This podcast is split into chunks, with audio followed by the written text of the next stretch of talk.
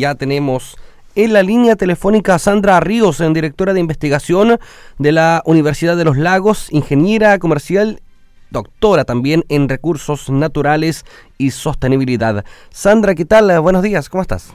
Buenos días, Erika. Sandra, bueno, vamos a hablar de un tema importante que está en boga también, la descentralización de la ciencia eh, y la incidencia en políticas públicas. Sandra, ¿cuál es la importancia de generar ciencia desde los territorios? Bueno, principalmente porque la ciencia eh, construye eh, soluciones a problemas determinados.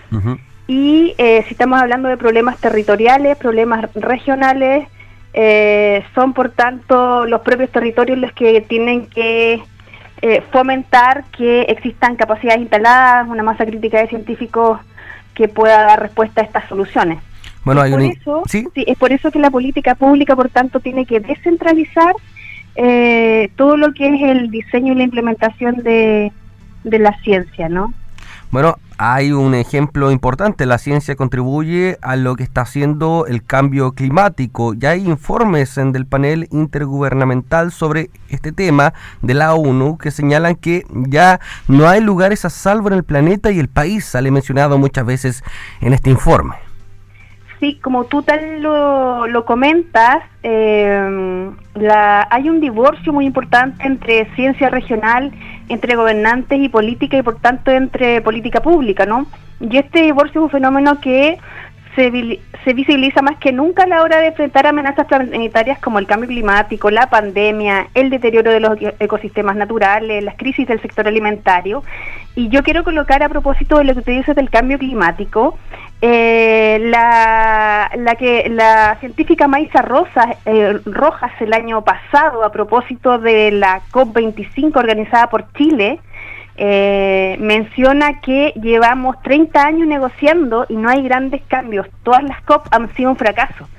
Eso demuestra que por un lado hay un, un, divorcio y una separación entre los que hacen ciencia, las universidades, los centros de investigación y eh, los gobernantes y eh, la política. Y eso es un tema que hoy, en el Chile de hoy, eh, es un gran desafío, ¿no? ¿Tú crees que la política actual no le interesa mucho la ciencia? ¿Es un discurso aprendido más que un verdadero interés? Yo no diría que, que no le interesa la ciencia, sino que pareciera ser que, que no hay los canales adecuados de generación de, de, cooperación, de confianza, eh, las universidades y los centros de investigación no se incorporan a los espacios donde se toman las decisiones o donde se diseña la política y por, por tanto hay una responsabilidad de ambos lados. Yo no quiero decir que eh, a los políticos ni a los gobernantes no les interesa la ciencia, sino que la responsabilidad es de ambas partes. Los científicos también tienen que aprender a comunicar y articularse de una manera adecuada para influir en la política pública sin confianza mutua, el divorcio no tiene ninguna posibilidad de superarse. Bueno, en este tema, en términos de institucionalidad con el proceso de descentralización, ¿qué papel juegan las universidades eh, regionales? Sí, eso es súper interesante porque eh, se trata de, eh, de generar con la descentralización, ¿no? Con la ley de, de descentralización se trata de generar un nuevo contrato social no entre, entre la ciencia y los que hacen ciencia y eh, los gobiernos regionales y eh, existe un reglamento que, que, está contenido en esta ley eh, que trata sobre la constitución de los comités regionales de ciencia, ¿ya? Y el pasado 10 de julio se aprobó el reglamento que establece todas las normas relativas a la integración de este reglamento y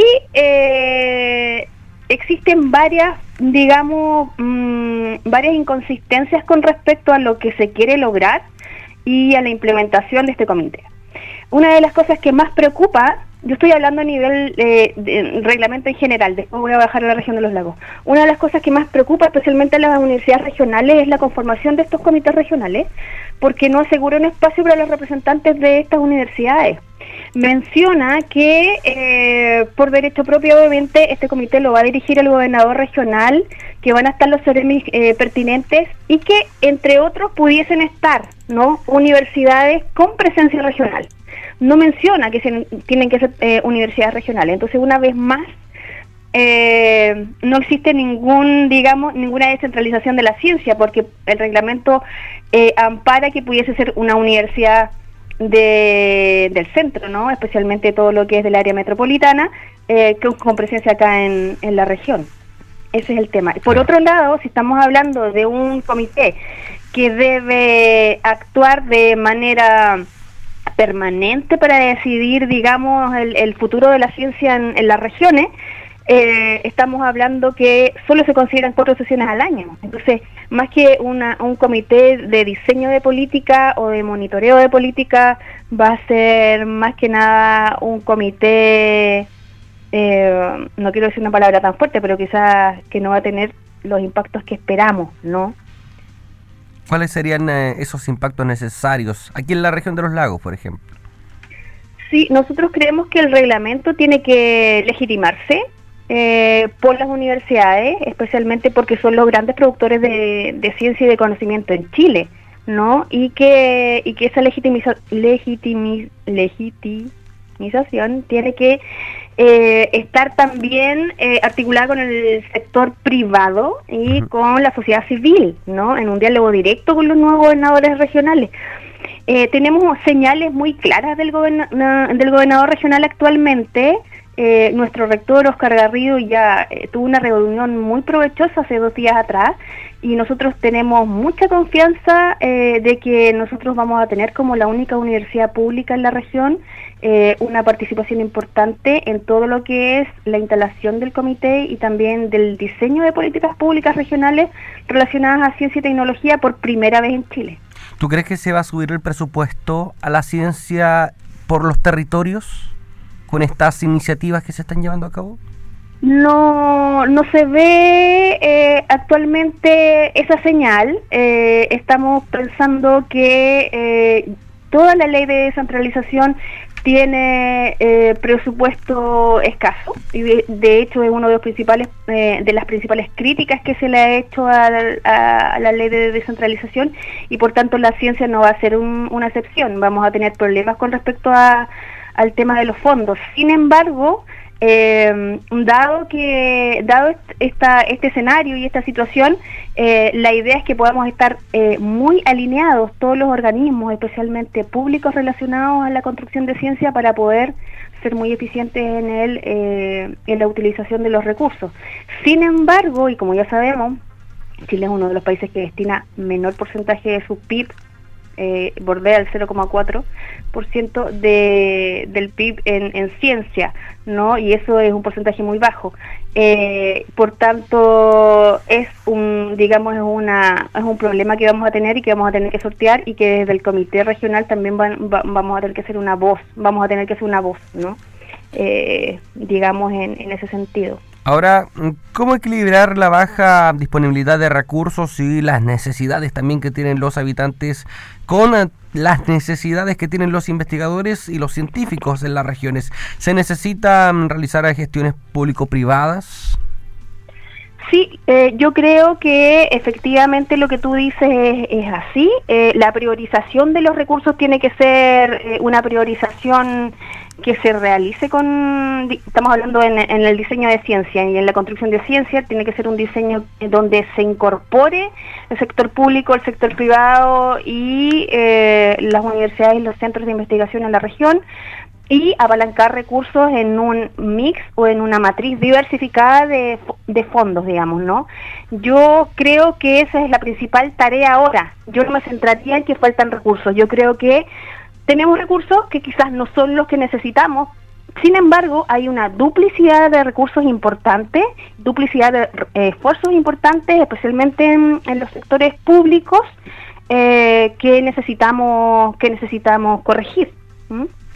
Ahora, ¿cuáles son a su juicio los principales problemas de la región de los lagos que deben solucionarse con más desarrollo científico? Bueno, primero, eh, la región de los lagos es una región que tiene una matriz productiva altamente relacionada con la naturaleza, con los recursos naturales. Y ahí eh, tenemos dos sectores productivos, el agroalimentario y el, y el agricultor, que requieren eh, asistencia, digamos, importante de creación de ciencia, de ciencia regional, y todo amparado por eh, paraguas emblemáticos ¿no? De, amenazas planetarias como son el cambio climático, ¿no?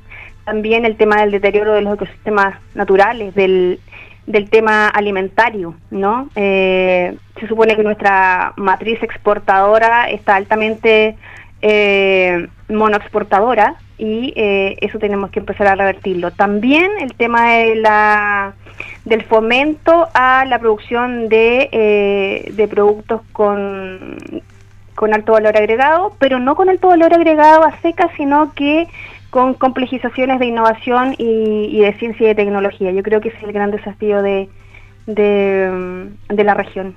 También eh, ustedes como científicos eh, creo que han visto evidenciado el déficit hídrico que existe y acá en la zona también lo poco que ha llovido durante los últimos meses, eh, verano obviamente, pero otoño, invierno también, y hay una preocupación de lo que pueda venir en primavera. Se tiene que trabajar en aquello también para conocer y prevenir lo que va a pasar durante los próximos años. Sin duda, nosotros dentro de nuestras áreas prioritarias de investigación tenemos áreas prioritarias relacionadas con el tema hídrico, sí, especialmente estamos hoy participando de la mesa de sustentabilidad del PTI, del Programa Territorial Integrado de, los Productores Lecheros. Eh, es una problemática que viene muy fuerte y que estamos eh, trabajando en escenarios prospectivos para, para poder eh, digamos, que insumar al sector de, conocimiento científico para enfrentar. Tenemos proyectos bastante emblemáticos en este sentido. Tenemos un proyecto que, que tenemos eh, con colaboración internacional de eh, balance de eh, la huella de carbono a nivel de, predio, ¿sí? para, para disminuir emisiones de, de metano. Además tenemos otro proyecto muy interesante que tiene que ver con estudio de variedades de distintas praderas para eh, encontrar variedades eh, que eh, sobreviven al estrés hídrico. Y también decir cambio climático significa amenazas, pero también oportunidades. Y en ese sentido, la, orientación productiva de la región igual se empieza a, a, trastocar, digamos, a transformar, y ahí hay que, hay que ser sumamente responsables. Mm, pensamos en fruticultura, pensamos en viñas, pensamos en otro tipo ¿no? de, de, cultivos, pero esos cultivos hay que instalarlos de manera responsable también. Ya hemos visto que si no somos responsables en el manejo de eh, sistemas agrarios que son insustentables, vamos a tener los mismos problemas que ha tenido la zona central, por ejemplo, en, temas de, vino o en temas de frutales.